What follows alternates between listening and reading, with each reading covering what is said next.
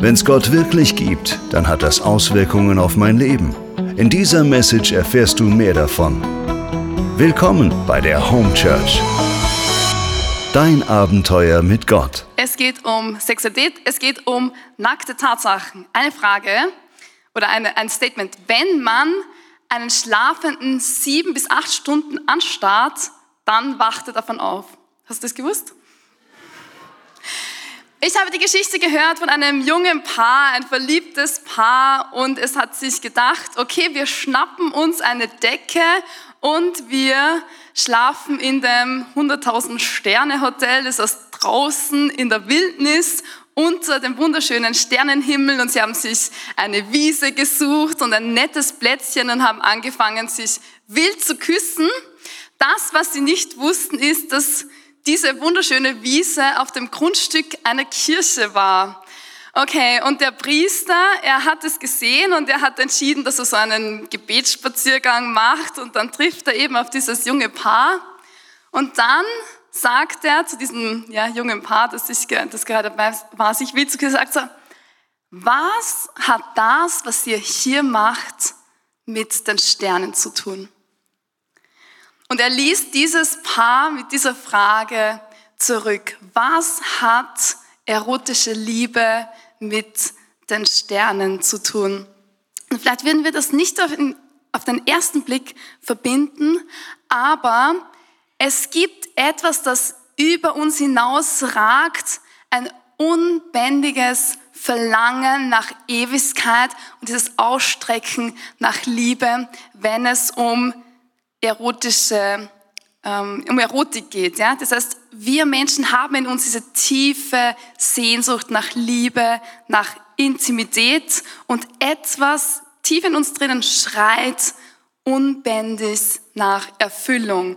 Und überall, wo wir hinschauen, zeichnet sich diese Suche nach Intimität ab. Pro Sekunde werden 30.000 Pornoclips im Internet abgespielt. Ein Viertel der weltweiten Suchanfragen dreht sich um Sex. 115 Millionen Besucher gibt es allein auf Pornhub jeden Tag. Das ist ungefähr, das entspricht der Bevölkerung von Kanada, Australien, Polen und Niederlande alle an einem Tag. Und das ist nur eine Seite, eine Pornoseite. Das heißt, Pornos beschaffen uns ein kurzzeitig ein gutes Gefühl. Wir vergessen, dass wir da eigentlich in echte Intimität mit dieser Person haben können. Und sie machen uns emotional abhängig, ohne uns wirklich zu erfüllen. Das heißt, es, wir füllen uns mit etwas, aber es erfüllt uns nicht. Ja, und ich habe schon öfters gesagt, das Problem mit Pornografie ist, es zeigt nicht zu viel, es zeigt eigentlich zu wenig. Und wir schauen uns heute an, was es dahinter ist, was eigentlich Sex mit den Sternen zu tun hat. Die Welt erklärt uns, je mehr Sex du hast, umso glücklicher bist du. Dass das nicht stimmen kann, das sehen wir, wenn wir Pornodarstellerinnen anschauen oder wenn wir Prostituierte anschauen. Ja, demnach müssten das die glücklichsten Menschen der Erde sein. Dem ist aber nicht so. Und unbewusst wissen wir, wir sind für mehr gemacht. Wir sind nicht nur für Sex alleine gemacht, wir sind für etwas Tieferes gedacht, was aber mit dem in irgendeiner Weise zusammenhängt. Das heißt, Sex allein reicht nicht. Wir brauchen etwas mehr. Die körperliche Ebene allein ist zu wenig. Man merkt schnell, dass Sex so ein oberflächliches Verlangen befriedigt. Es gibt ein viel tieferes Bedürfnis, das eigentlich gestillt werden will und das ist nicht automatisch so, dass es gestillt wird beim Sex. Was ist es, das, was ist das, was uns so anzieht? Warum ist Sex so irgendwie allgegenwärtig? Warum funktioniert Werbung so gut mit Sex? Was ist diese intensive Anziehung zwischen Mann und Frau? Und warum packt es uns, wenn wir ein verliebtes Paar sehen oder wenn wir ein Hochzeitspaar sehen? dass etwas in uns ruft nach etwas und wir merken, ähm, ja, da, da ist etwas, was uns total beschäftigt. Warum ist es so, dass Mädels hunderte von Stunden damit verbringen, irgendwie Kleidung zu suchen. Warum verbringen Männer so viele Stunden im Fitnessstudio? Ich habe ähm, sechs kleine Nichten und Neffen Und es ist so lustig, weil wenn ich so den Unterschied anschaue, dann ist es so markant. Ja? So meine kleine Nichte, die ist jetzt drei Jahre alt und sie ist hauptsächlich damit beschäftigt, sich herauszusuchen, welches Kleid sie anzieht und welche Tasche dann dazu passt und wie sie ihre Fingernägel macht und alles muss pink und rosa sein. Ja? Und dann mein Neffe, den interessiert hauptsächlich ähm, den interessieren hauptsächlich Traktoren, ja, alles was irgendwie laut und wild ist, ja, oder auch der Moritz, mit dem ich ja auch in der WG lebe, also bei dem ist alles Dinosaurier, Spider-Man, Hulk und alles was wild und laut ist, ja. Und es ist schon interessant, dass das einfach so tief anscheinend in uns hineingelegt worden ist. Und ich möchte dir sagen, es gibt einen Unterschied zwischen Mann und Frau. Es gibt einen Unterschied zwischen Mann und Frau. In unserer Welt ist das nicht so selbstverständlich, ja, weil da wird gesagt, okay, eigentlich du kannst alles gleichzeitig sein oder keins von beiden oder wie auch immer. Als Mann und Frau sind wir Abbild Gottes. Als Gott entschied, den Menschen zu schaffen, er hat einen herrlichen Garten gemacht, er hat extrem viele Tiere geschaffen, lustige Tiere. Und dann hat zu Adam gesagt, hey Adam, hab ein bisschen Spaß und benenn die mal alle so. Und Adam hat sich dann so diese Namen ausgedacht für die Tiere. Und dann heißt es, aber jemand, der ihm entsprach, fand er nicht. Und Gott entschied nun eine Frau zu kreieren aus dem Ackerboden und er hat diese wunderschöne Frau gemacht. Die Rippe von Adam hat er dazu verwendet, hat diese wunderschöne Frau gemacht.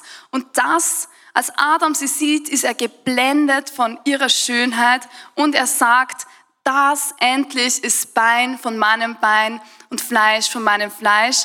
Frau soll sie heißen, denn vom Mann ist sie genommen. Auf Hebräisch ich ist der Mann und Isha ist die Frau. Also man sieht schon, okay, das ist eine tiefe Verbindung zwischen den beiden. Er wollte, Adam war, es war nicht genug, einfach nur die Tiere zu lieben. Ja, Tiere sind super, aber es war nicht genug und er brauchte diese gegenseitige Ergänzung. Er wollte ein Gegenüber haben, das ihm ebenbürtig ist, jemand, dem er sich vollständig hingeben kann, mit dem er eins werden kann. Und dann heißt es weiter, darum wird der Mann, darum wird, verlässt der Mann Vater und Mutter und bindet sich an seine Frau und sie werden ein Fleisch. Und das ist ein tiefes Geheimnis. Das heißt, Ehe ist ein Abbild, dass wir in ein unglaublich tiefes Grad an Intimität gehen können. Und wenn wir auf Adam und Eva schauen, dann sehen wir es auch Mann und Frau sind auf Ergänzung angelegt. Unsere DNA als Mann und als Frau ist einfach auf Ergänzung angelegt. Wir sind aufeinander hingeordnet und da braucht man nur die menschliche Anatomie studieren, um das zu erkennen. Aber wir werden auch sehen, dass Mann und Frau unterschiedliche Qualitäten haben, unterschiedlich gebaut sind und ähm, sich nicht nur auf körperlicher Ebene ergänzen, sondern auch in der Art und Weise, wie sie miteinander sind. Also es gibt Unterschiede zwischen Mann und Frau, die sehr ähm, auf Ergänzung aus sind. Und dann unsere Sexualität ist auf Intimität hingeordnet. Das heißt, es reicht nicht einfach nur auf der körperlichen Ebene zu bleiben, sondern wir sind gemacht für etwas Tieferes. Wir sind ein ganzheitliches Wesen. Und Berührung ist etwas sehr Gutes und wir brauchen das auch wie die Luft zum Atmen. Ähm, ja, es gibt ja auch viele Studien, ja, die sagen, okay, Berührung hilft, Umarmung und so weiter hilft, um Stress abzubauen. Der Körper schüttet Botenstoffe aus, die auch Glückshormone, als Glückshormone bezeichnet werden, ja, zum Beispiel Oxytocin, also dieses Bindungshormon, es hat eine beruhigende Wirkung auf uns oder ähm, ja, es hilft beim Stressabbau und hilft auch, um diese Bindung zu stärken. Körperliche Nähe vermittelt uns ein Gefühl von Verliebtsein, von Geliebtsein. Und dennoch ist es nicht allein ähm, ausreichend, einfach nur körperlich so diese Intimität zu haben, sondern wie unsere Sexualität, unser Verlangen nach körperlicher Nähe ist hingeordnet auf eine ganzheitliche Dimension. Ja? Wir sind als Menschen äh, nicht nur Körper, sondern wir haben auch einen Geist und wir haben auch eine Seele, wir haben auch Emotionen. Und deshalb ist es wichtig, dass wir das alles mit hereinbeziehen und schauen, dass wir das integer und gesund leben. Wenn wir noch mal kurz zurückschauen in den Garten Eden, dann merken wir, dass es da einen Bruch gab. Gott hat dem Mann und Frau erschaffen und ähm, ihnen so diese Freiheit gegeben, so alles, alles zu tun und zu lassen. Er sagt nur, es gibt eine Sache, und zwar dieser eine Baum, bitte esst nicht von der Frucht des Baumes. Ja, und dann kommt diese Dramatik, dass der Mensch sagt, okay, wir verstoßen gegen äh, das Gebot, wir wollen selber sein wie Gott, ich will wissen, was gut und böse ist. Ja, und wie erkennt der Mensch das, indem er das Böse tut? Er wählt es, selber Gott zu sein, setzt sich selber auf den Thron und sagt, okay, ich möchte bestimmen, was gut und was böse ist. Und das hat natürlich Konsequenzen. Und zwar hat es unterschiedliche Konsequenzen für die Frau und für den Mann. Ja, in Genesis 3,16 sagt Gott zur Frau, ich verhänge über dich, dass du Mühsal und Beschwerden hast, jedes Mal, wenn du schwanger bist und unter Schmerzen bringst du deine Kinder zur Welt. Es wird dich zu deinem Mann hinziehen und er wird über dich herrschen. Du hast Verlangen nach dem Mann und gleichzeitig hat er dieses Verlangen, über dich zu herrschen. Es geht es nicht um die Unterdrückung der Frau, aber wir sehen die Folge der Sünde. Und zwar, die Frau hat Sehnsucht nach dieser engen Vertrautheit, aber der Mann wird versuchen, über sie Macht auszuüben. Das heißt, die Sünde, also dieser Bruch, ähm, er verhindert diese enge, tiefe Intimität zwischen Mann und Frau. Und dann hat es auch eine Folge für die Männer. Genesis 3,17. Weil du auf deine Frau gehört und mein Verbot Verbot übertreten hast, gilt von nun an. Danetwegen ist der Acker verflucht. Mit Mühsal wirst du dich davon ernähren dein Leben lang. Dornen und Disteln werden dort wachsen und du wirst die Pflanzen des Feldes essen. Das heißt, es braucht Mühe und Anstrengung für den Mann, um das Überleben zu sichern. Wir sehen hier zwei unterschiedliche Konsequenzen des Fehlverhaltens, unter denen Mann und Frau leiden müssen. Aber beides hat eine Auswirkung auf die Beziehung zwischen den beiden. Ja? Und wir merken aus der Gehirn- und Verhaltensforschung, dass ähm, Frauen sehr beziehungsorientiert sind, dass sie ähm, sehr viel mehr sehen, was im Raum läuft an Zwischenmenschlichen und die Männer mehr auf das Anerkennung und Lob und Leistung orientiert sind. Und das heißt, jetzt durch diesen Bruch kommt auch die Scham, ja. Also sie schämen sich, sie schämen sich vor Gott und ähm, sie bedecken sich. Es kommt die Scham in die Welt. Und das, was wir auch sehen, ist, wir leben in einer gebrochenen Welt. Wenn wir auf Sexualität schauen, wir leben in einer so, so gebrochenen Welt und die Sexualität ist seit diesem Bruch verzehrt. Wie sie verzehrt? Im Original ist Sex hingeordnet auf Hingabe. Es ist so quasi der andere, wir schenken uns dem anderen.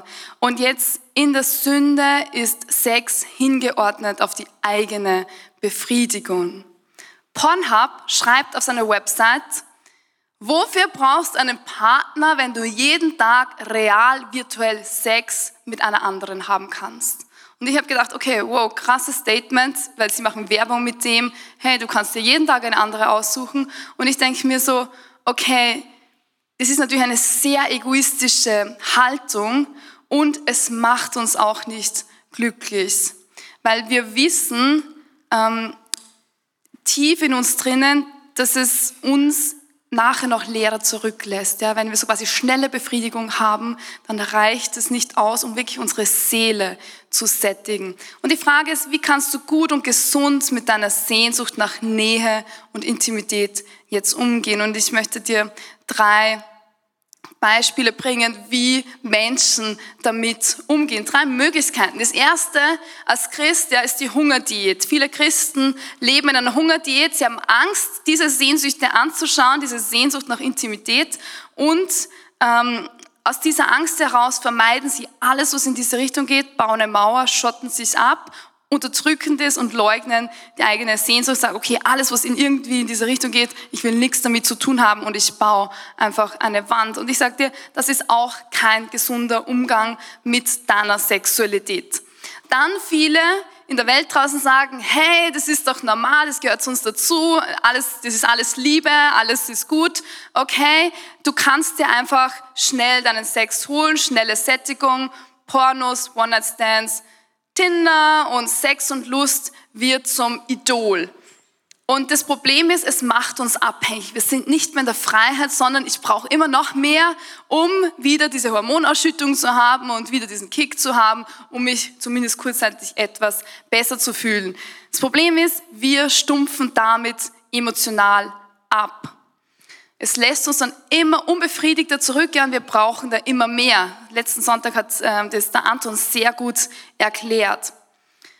Also Pornos jemand, mit jemandem virtuell Sex zu haben, jeden Tag mit jemand anderen, das reicht nicht aus. Wir werden beziehungsunfähiger. Und wir beginnen dann, dann auch vor allem die Männer, einen Blick auf die Frauen und auf das andere Geschlecht zu entwickeln, der nicht dem entspricht, was eigentlich das Wesen des anderen ist. Ja, zu mir ist ein, ähm, ein, jemand gekommen, ein junger Mann, der gesagt, ich, ich war fünf, sechs Jahre schwer pornoabhängig, habe jeden Tag sehr viel konsumiert.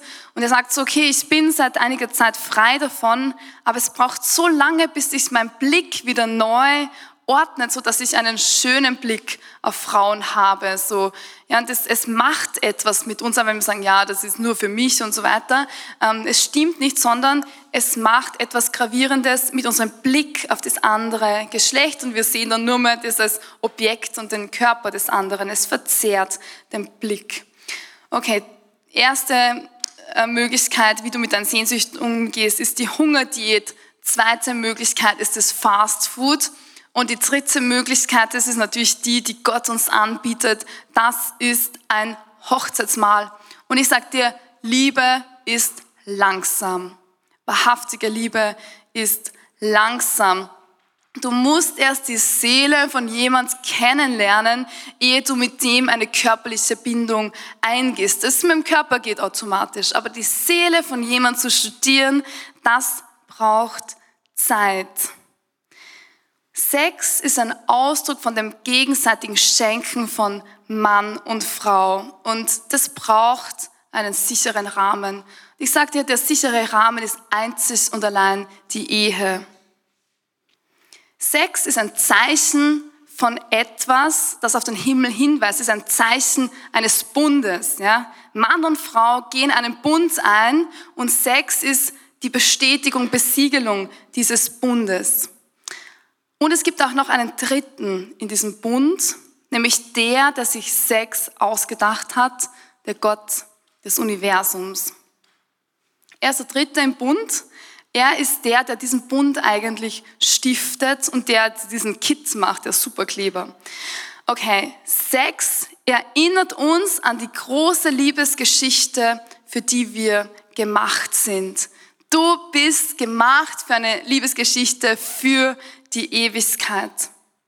Christopher West, er sagt, in der Vereinigung und Fruchtbarkeit der Geschlechter entdecken wir die erschaffene Version des unerschaffenen Liebesaustausches der Dreifaltigkeit.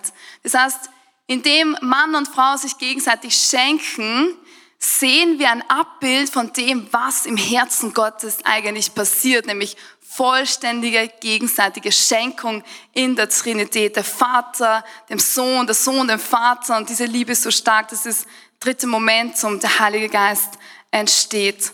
Also, deine Sehnsucht nach Intimität ist ein Kompass für die Ewigkeit. Und dieses ununterdrückbare Verlangen des Menschen hat seinen Ursprung und sein Ziel schlussendlich in Gott. Gott ist in sich vollkommen glücklich. Er braucht nicht jemand, der ihn glücklich macht. Aber er ist ein, ja, ein Wirbelsturm von unendlicher Liebe. Und diese Liebe drängt darauf hin, sich mitzuteilen. Die fließt über und die will sich jemand schenken. Und das ist der einzige Grund, warum Gott sich entschieden hat, den Menschen zu schaffen, um mit ihm sein Herz und seine Liebe zu teilen. Das heißt, Gott selbst, der den Menschen nach seinem Bild erschaffen hat, schrieb in ihm das Verlangen, ihn zu sehen.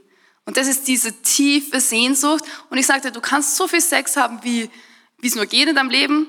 Es wird dieses Loch nicht erfüllen, weil wir für die Ewigkeit gemacht sind. C.S. Lewis hat ein sehr bekanntes Zitat. Er sagt, wenn wir einen Wunsch haben, der nichts auf dieser Welt befriedigen kann, dann ist es die wahrscheinlichste Erklärung, dass wir für eine andere Welt gemacht sind.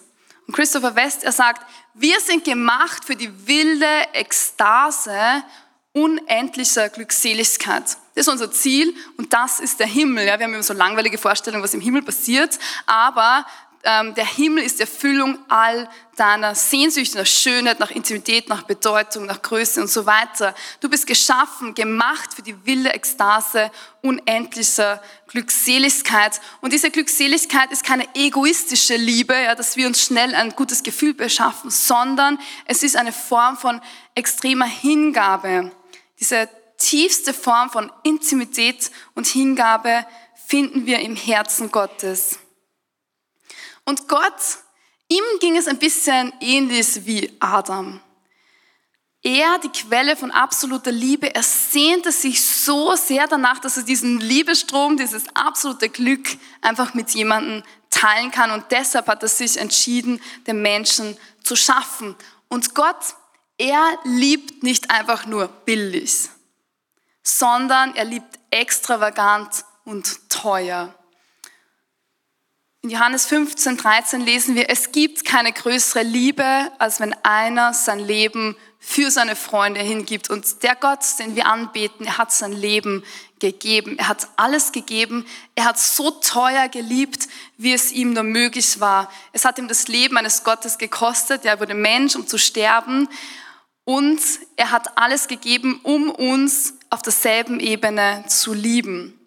Das heißt, wahrhaftige Liebe verlangt nach Ganzheitlichkeit und diese Liebe sehen wir im Herzen Gottes, diese vollkommene Hingabe. Und ich möchte dir vier Merkmale bringen und du kannst es auch ein bisschen für dich abchecken, okay, wo stehst du mit deiner Liebe, wenn du verheiratet bist oder in der Partnerschaft. Ähm, und zwar diese vier Kriterien, frei, treu, bedienungslos und lebensspendend, liebst auf diese Art und Weise, frei, gibst du dich vollständig in aller Freiheit oder wirst du bestimmt von äußeren Umständen, bist du getrieben von inneren Unfreiheiten. Also nur die Freiheit führt zu echter Hingabe. Und diese Freiheit, das ist auch ein Ausschlusskriterium übrigens für die Pornografie.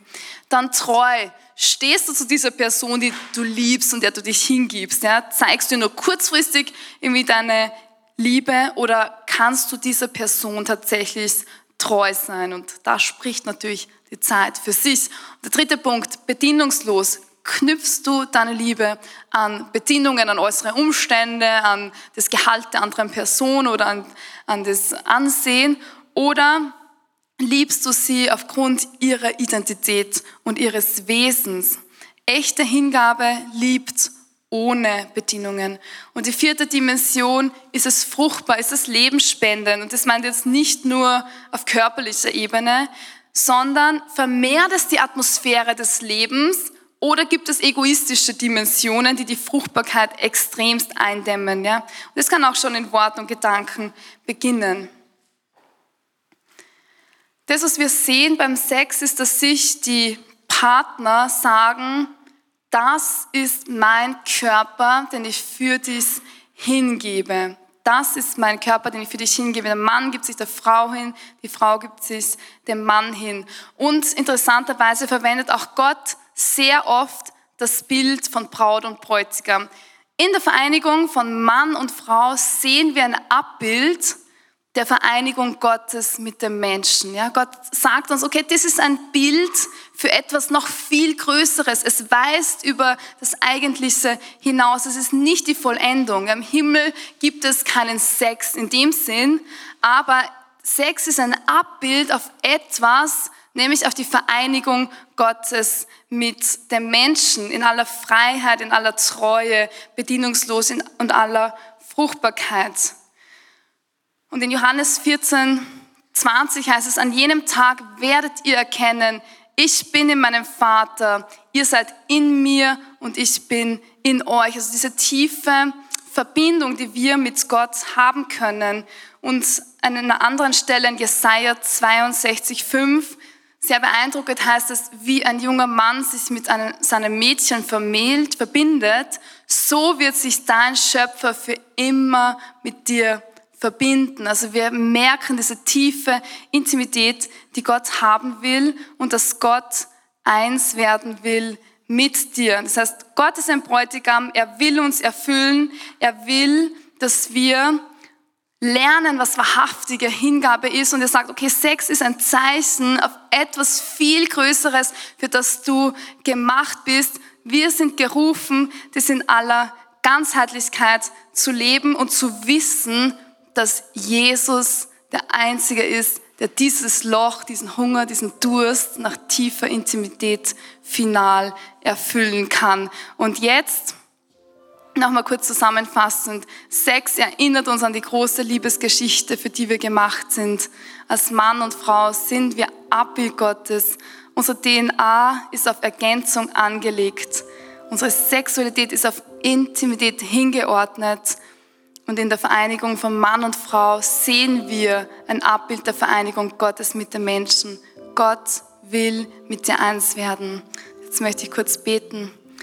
Jesus, ich danke dir, dass du sagst, das ist mein Leib, dass du deinen Körper gibst am Kreuz, einen Leib mit Herz, mit Seele und dass du uns einladest, dass wir nicht nur in der körperlichen Sexualität, unsere Intimität zu stillen versuchen, sondern dass wir unsere Herzen verankern in der Ewigkeit, dass wir eins werden mit dir. Darum danke ich dir. Amen.